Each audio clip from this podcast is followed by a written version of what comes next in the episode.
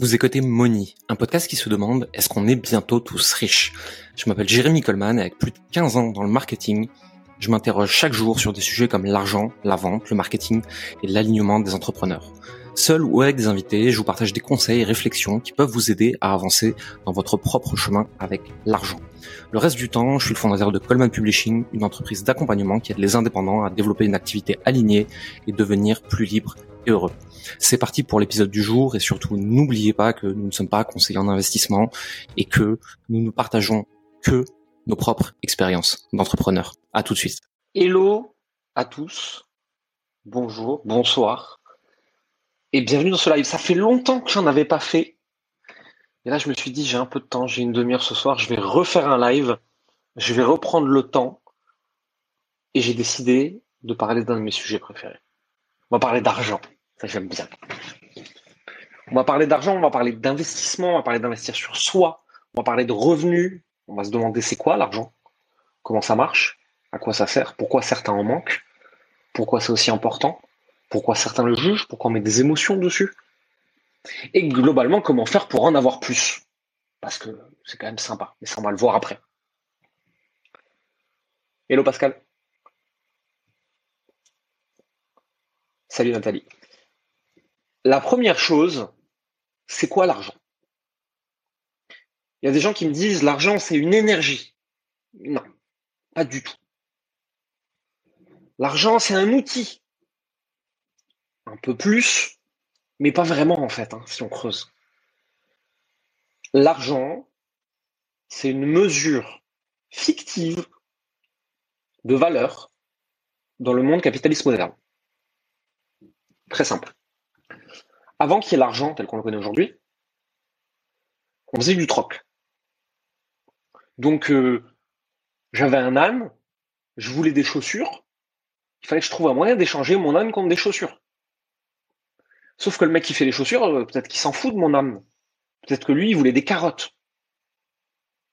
Donc, il faut que je trouve un moyen d'échanger mon âne contre des carottes pour échanger ensuite mes carottes contre des chaussures. Sauf que le mec qui a les carottes, euh, lui voudrait un lit. Et ça rendait les échanges hyper complexes. Parce que les monnaies n'étaient pas toutes les mêmes, il fallait une échelle de valeur entre les différents objets pour le troc, etc. Et ça foutait un bordel.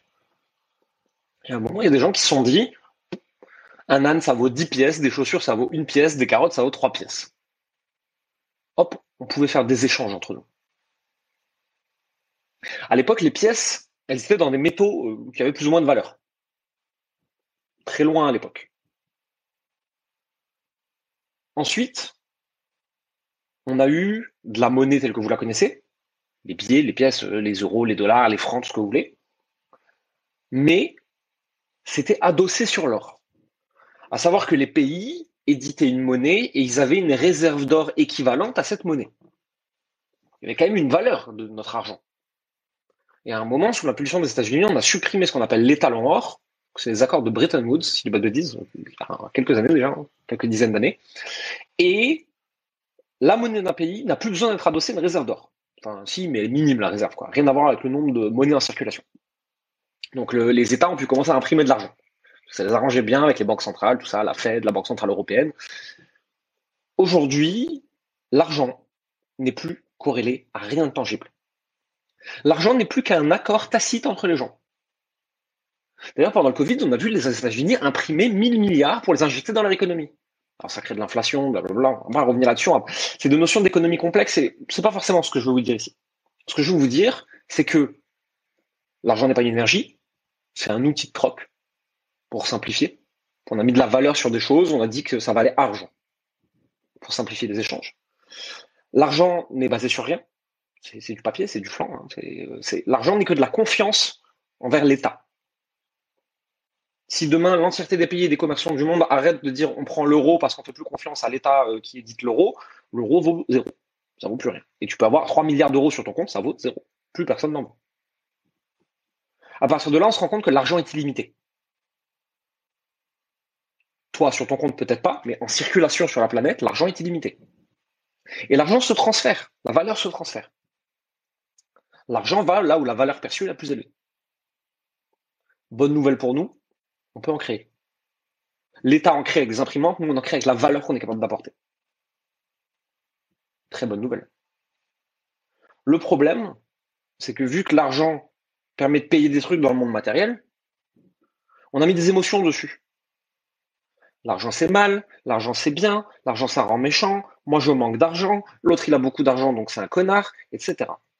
On a commencé à poser des émotions humaines sur de l'argent. Ce qui est complètement con. On le fait tous. Moi je le fais aussi parfois. C'est d'arrêter.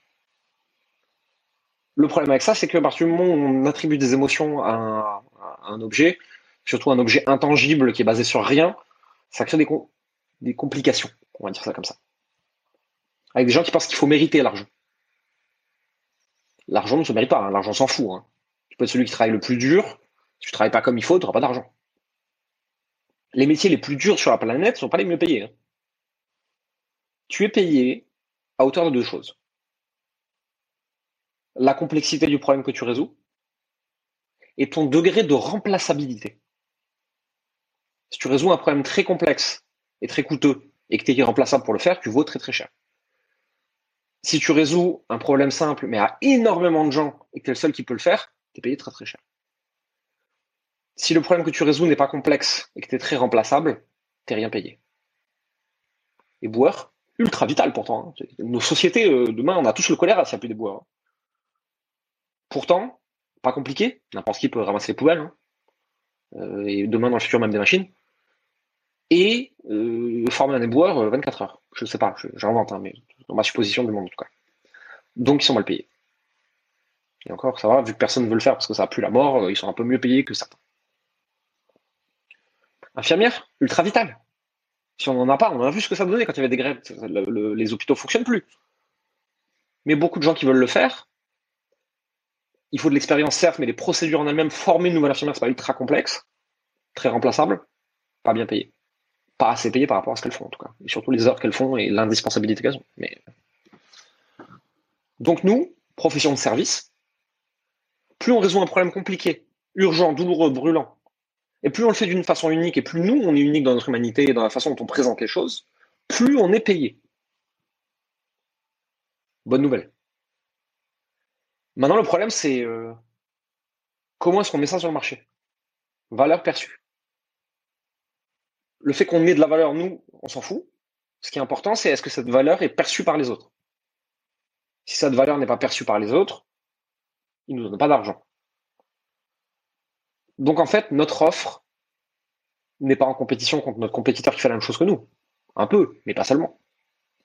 Notre offre et notre valeur pour recevoir de l'argent est en compétition contre euh, s'acheter une voiture, euh, aller manger au restaurant, payer son loyer, nourrir ses enfants, etc.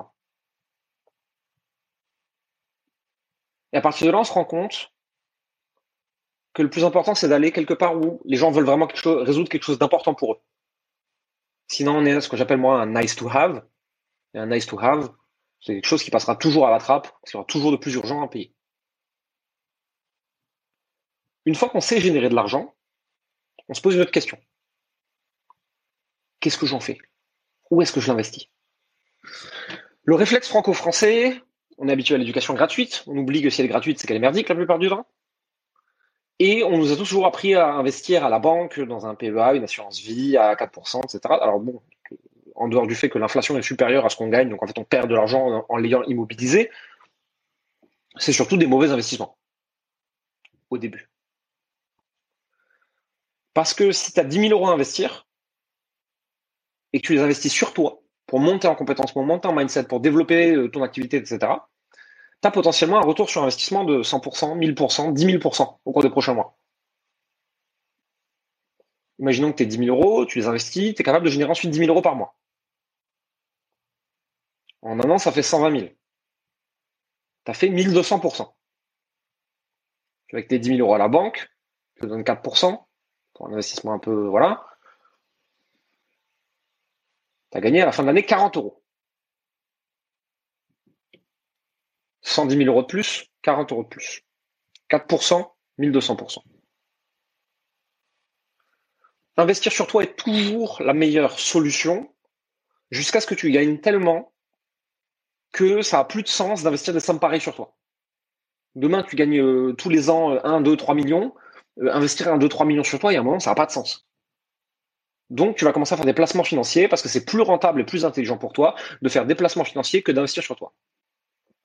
Mais il faut pas oublier que ton argent peut disparaître, ton compte en banque peut disparaître, la monnaie peut se casser la gueule, un état peut se casser la gueule, euh, la société qui édite tes placements peut se casser la gueule, etc. Par contre, une fois que tu as investi sur toi, tes compétences et ton réseau ne peuvent jamais être retirés. Et c'est pour ça que jusqu'à un certain montant, plus de 100 000 euros, investir sur soi est toujours mieux que d'investir dans les investissements traditionnels. Moi encore aujourd'hui, j'investis sur moi et mon entreprise entre 50 et 100 000 euros par an en programme, formation, coach, consultant, etc. Une grosse partie de ce qui dépasse, je l'injecte pour faire grandir l'entreprise. Et ce qui reste à la fin, je le place. Parce que je ne sais plus où le mettre. Je ne vais pas avoir neuf coachs en même temps. Je ne vais pas être dans six masterminds. Ça n'a aucun sens. Quand je ne sais plus où le foutre pour croître, je l'investis dans des investissements traditionnels. En dessous, ça n'a pas de sens. Et je voudrais que vous gardiez vraiment à l'esprit ce mindset sur l'argent. Et c'est pas populaire comme opinion. M'en fous. J'investis sur moi 10 000 euros, mais qu'est-ce qui me prouve que ça a marché? Puis peut-être que je les ai perdus, j'aurais pu les placer, il avoir des intérêts sur le long terme, etc. Ouais, mais euh, ce que tu peux apprendre pour 10 000 euros, ça te suivra toute ta vie. La vérité, c'est que si tu les perds, ça fait ultra chier, mais ça va pas changer drastiquement ton quotidien. Si c'était de l'argent que tu pouvais investir, euh, investis pas la bouffe de tes enfants, bien sûr. Hein, logique. moi, ça me paraît logique, mais c'est bien de le rappeler. En fait, le potentiel de gain est supérieur au potentiel de perte. Tout simplement. Après, important de le rappeler, le cadre légal. Je ne suis pas conseiller financier agrémenté, je n'ai aucun diplôme en finance, que ce soit de marché ou quoi que ce soit d'autre.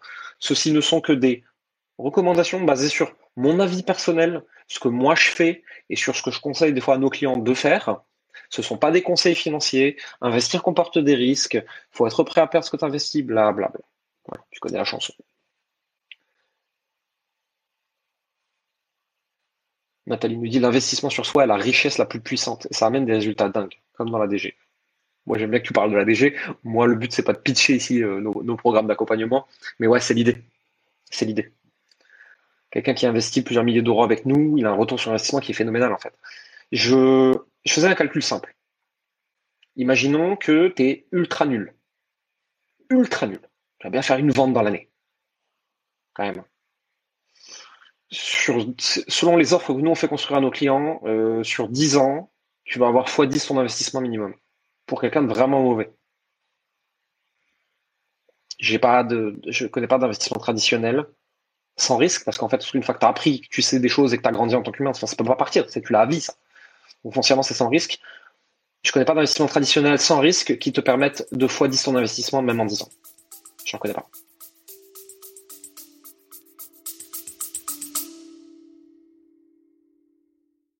La moitié des personnes qui écoutent ce podcast ne nous suivent pas sur les réseaux sociaux. Je prends quelques secondes pour interrompre votre épisode et vous suggérer d'aller dans la description du podcast, de cliquer sur les liens et de regarder ce qu'on vous a préparé. Il y a des milliers de personnes qui nous suivent chaque semaine. Je suis sûr qu'elles en tirent des choses très intéressantes et que vous pourriez aussi. Allez, on repart pour l'épisode.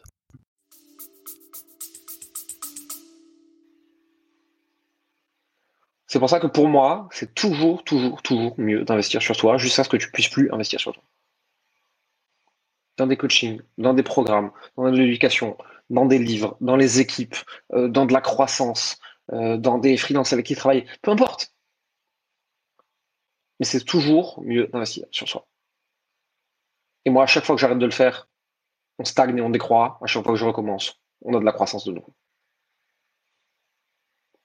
Alors après, il y a beaucoup de gens qui me demandent, oui, mais quand tu pas encore d'argent, comment avoir le bon mindset? Bonne question. Comment je me persuade que l'argent est illimité, que la richesse est autour de moi et que je suis capable de l'attirer à moi et de la fabriquer quand euh, moi, tous les mois, je me rends compte que j'ai du mal à finir le mois Il faut croire avant d'avoir. Il faut être avant d'avoir. C'est très chiant ce truc. Mais c'est ultra vérifié. Dans ce cas-là, routine martinale, lecture, écriture, visualisation, méditation, hypnose.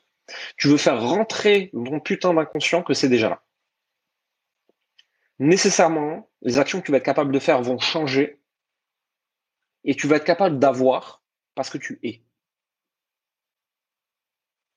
Si je suis sûr à l'intérieur de moi que c'est ultra facile de faire 100 000 euros par mois parce que je suis entouré de gens qui le font et qui trouvent ça facile, je conditionne mes actions parce que mon être, ma croyance, c'est c'est ultra facile de faire 100 000 euros par mois. Donc pourquoi j'y arriverai pas? Il suffit de le faire. Et parce que je suis entouré de gens qui le croient, je finis par le croire, et que je fais mon travail de routine matinale, de visualisation, même d'auto-hypnose, etc. Et que je le vis, je le vibre à l'intérieur de moi, c'est quelque chose que je vis, c'est ma réalité. Du coup, je trouve ça simple. Et si demain tu m'enlèves tout, je le refais en trois mois. Parce que c'est tellement ma réalité que c'est tellement simple que on revient toujours à sa réalité intérieure. Tu peux tout enlever à une personne, elle revient à sa réalité intérieure, elle revient à son identité. Et si moi aujourd'hui, tu me mets entre les pattes du jour au lendemain une entreprise qui fait un million par mois, tu peux être sûr que je vais la faire descendre. Parce que mon identité, c'est pas encore un million par mois. J'arrive pas à le voir, j'arrive pas à le sentir, j'arrive pas à le ressentir, j'arrive pas à le palper, limite j'arrive pas à y croire. Si tu me donnes ça, ça se pète la gueule. Tout de suite. Et je retombe au niveau de mon identité sur l'argent. On va toujours redescendre ou remonter à notre identité sur l'argent. Ce que je crois comme étant vrai, je vais créer. Ma croyance, mon identité dicte mes actions, lesquelles dictent mes résultats. Si tu es persuadé que demander 2000, 3000, 5000 euros à ton client, c'est énorme, parce que pour toi c'est énorme, parce que tu le corrèles à ton compte en banque où il n'y a pas cette somme, etc. Dans les mots que tu vas utiliser, dans la subcommunication, dans l'énergie, dans le ton, non seulement tu vas attirer des clients qui sont comme toi, donc qui n'ont pas d'argent, mais en plus de ça, tu vas sous-entendre que c'est beaucoup d'argent et tu vas presque t'excuser de le demander. Moi, quand je demande 5, 10, 20, 30, 40 000 euros à nos clients, sur le niveau où ils en sont et le niveau de mentorat qu'ils veulent, m'excuse pas. C'est pas beaucoup. Je sais où je les emmène. J'ai une croyance tellement forte que je vais les y amener que limite, s'ils y croient pas, je les engueule. Mais t'es con ou quoi? Tu donnes 10, tu fais 120. T'es bête? Alors, je les insulte pas, puisque quand je parle avec eux, je les accompagne avec bienveillance dans leur cheminement, parce que je sais consciemment que euh, moi, ma croyance intérieure, c'est pas la leur, et que bien sûr qu'il est hors de question que je, leur gueule dessus. Mais à l'intérieur, il y a un petit truc qui mais, mais pourquoi il comprend pas? Et mon but, c'est de faire élever le niveau d'identité sur l'argent et sur la réussite des gens qu'on a autour de nous, en nous parlant, en nous fréquentant, en se formant avec nous. Être dans notre environnement, c'est invariablement augmenter son identité et sa croyance sur l'argent et la réussite. Parce que nous, on trouve ça tellement normal qu'à notre contact, même si on te donnait aucune méthode, tu finirais par trouver ça normal et tu trouverais un moyen de le faire. C'est aussi pour ça qu'on s'entoure de mentors, en fait. Hein. On s'entoure de gens plus avancés que nous, ou à notre niveau, ou un peu, plus avancés, etc. Parce que leur réalité devient notre réalité. Et leur identité, par transmission, devient notre identité. Et c'est comme ça qu'on monte en puissance. J'aime bien le mot puissance, parce que c'est ça qu'on cherche. On cherche de l'intensité intérieure, de la puissance intérieure. Ça ne veut pas dire que c'est du yang, ça ne veut pas dire que ça veut dire travailler dur, travailler beaucoup, ça n'a rien à voir avec ça. Quelle est ton identité? Quelle est ta force intérieure? Quelle est ton intensité?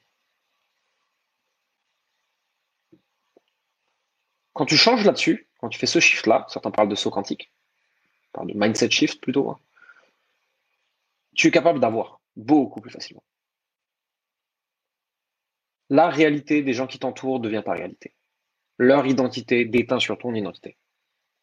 Tu deviens une personne qui va trouver ça facile, tu deviens une personne qui saura quoi faire instinctivement, tu deviens une personne qui peut avoir. C'est jamais la méthode le problème. C'est toujours l'identité et les croyances et tu rejoins des programmes, des masterminds, tu vas voir des coachs, tu vas à des événements pour changer ton identité sur l'argent. Pour trouver ça facile et intéressant. Ce week-end, j'étais à un séminaire qui parlait d'investissement. Moi, j'estime que j'ai pas trop mal avec l'argent. J'en ai, euh, j'en manage depuis longtemps, je suis entouré de gens qui en ont, etc. Et là, je suis assis avec un mec à un dîner. Les mecs, ils sont dans la crypto, ils ont, ils ont un espèce de, de fonds et de placement, etc. Les mecs, ils ont 100 millions sous gestion comprends même pas. Je, ne comprends pas cette somme. Je ne sais pas ce que ça veut dire d'avoir 100 millions sous gestion, quoi. Mais les mecs, ils trouvent ça ultra normal. Et si moi je lui parle de mon 1 euh, million par an, il va me dire, euh, putain, tu te lèves pour ça? Tu, te lèves le matin travailler pour seulement un million, quel intérêt? Son identité sur l'argent est au-dessus de la mienne. Et je m'entoure de gens comme ça parce que mon identité elle va monter comme ça. Et ça a même une corrélation intéressante, ça même une question intéressante. Est-ce que l'argent c'est important? Parce que là on parle de somme astronomique, hein. un million, dix millions, cent millions, c'est fou comme ça. L'humain n'a pas besoin d'autant. Les études, c'est des études qui ont été faites en Suisse d'ailleurs, forcément, l'argent est suisse, hein, qui ont prouvé qu'au-delà de 10 000 euros par mois, ton niveau de bonheur n'augmente plus. Jusqu'à 10 000 euros par mois, tu es de plus en plus heureux, parce que ça couvre des besoins, des trucs, de la joie et tout, au-delà pas. Donc pourquoi aller chercher encore plus loin? Euh, Déjà parce que c'est un jeu, donc c'est marrant d'aller plus loin. Ensuite, parce que en fait, plus d'argent, c'est pas plus d'argent qu'on cherche. C'est en fait, on va chercher plus d'impact dans notre activité, impacter plus de gens avec ce qu'on fait. Et en conséquence, on a beaucoup plus d'argent. Et si je veux impacter 10 millions de personnes, je vais me retrouver avec 100 millions d'euros, forcément. Donc la question, c'est combien de personnes je veux impacter? La somme que je reçois est une conséquence de ça. Nous, on a pour objectif avec Common Publishing d'aider au moins 100 000 personnes à atteindre 100 000 euros par an. Il y a le temps. Ça fait plus de 10 millions d'euros de revenus. Sûr. Même beaucoup plus que ça. On a choisi l'impact qu'on voulait avoir et ce qu'on était prêt à faire pour. Et la conséquence de ça, c'est combien d'argent on peut avoir.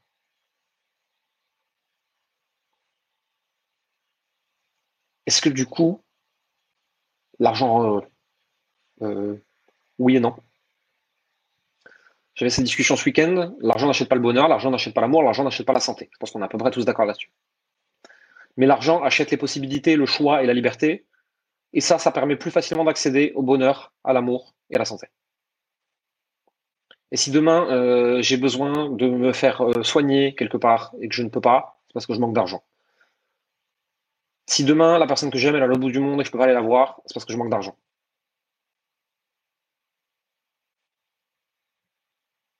Et il faut différencier le bonheur et la joie. L'argent achète de la joie.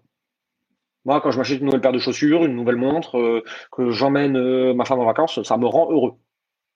Donc c'est temporaire, bien sûr. On peut pas dépenser toujours plus d'argent pour être heureux. le bonheur vient de l'intérieur, certes. Mais l'argent provoque et achète des moments de joie. Et c'est cool. Et puis, admettons que l'argent ne résolve que des problèmes d'argent et rien d'autre. Mais putain, c'est déjà très bien. Pourquoi est-ce qu'on devrait s'emmerder à vouloir chercher une cause supérieure? L'argent lève les problèmes d'argent. Bah écoute, les problèmes d'argent, ça fait un obstacle de moins vers le bonheur. Mais alors, est-ce qu'il faut penser qu'à l'argent et avoir tout le temps l'argent en tête et parler tout le temps d'argent? Est-ce que tu te poses autant de questions sur l'eau? Oui, Jérémy, je pense que tu penses un peu trop à l'eau, tu parles un peu trop d'eau et tu veux toujours avoir plus d'eau. Voilà. L'eau, c'est une ressource, l'argent aussi. Les gens qui sont mal à l'aise à l'idée de penser à l'argent et d'en parler, c'est seulement ceux qui n'en ont pas, parce que ça les confronte à la réalité du fait qu'ils n'en ont pas et qu'ils en aimeraient plus. Et les gens qui se cachent derrière la spiritualité pour dire que l'argent, c'est pas important, c'est exactement la même chose.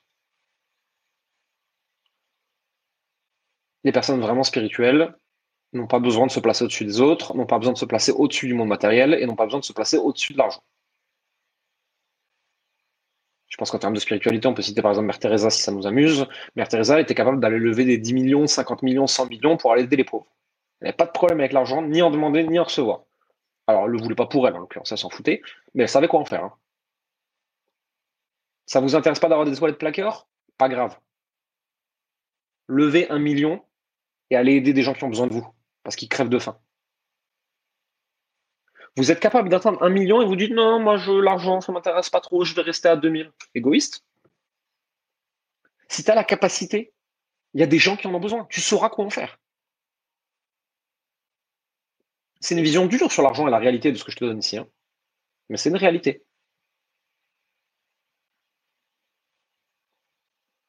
Et je voudrais finir là-dessus. Combien tu veux gagner pour toi? On s'en fout. C'est ta réalité, c'est ton choix de vie et personne n'a besoin de dire combien tu dois avoir dans ta poche à la fin du mois. Mais par contre, quand on me dit je veux que mon entreprise elle génère 2000, 3000, 5000, pourquoi si peu? Tu as un don, tu une compétence, elle peut aider des gens, des entreprises, des personnes, des enfants, des adultes, des vieux, des jeunes. Toi, tu me dis, je veux surtout pas en aider plus de 2-3 par mois. Pourquoi?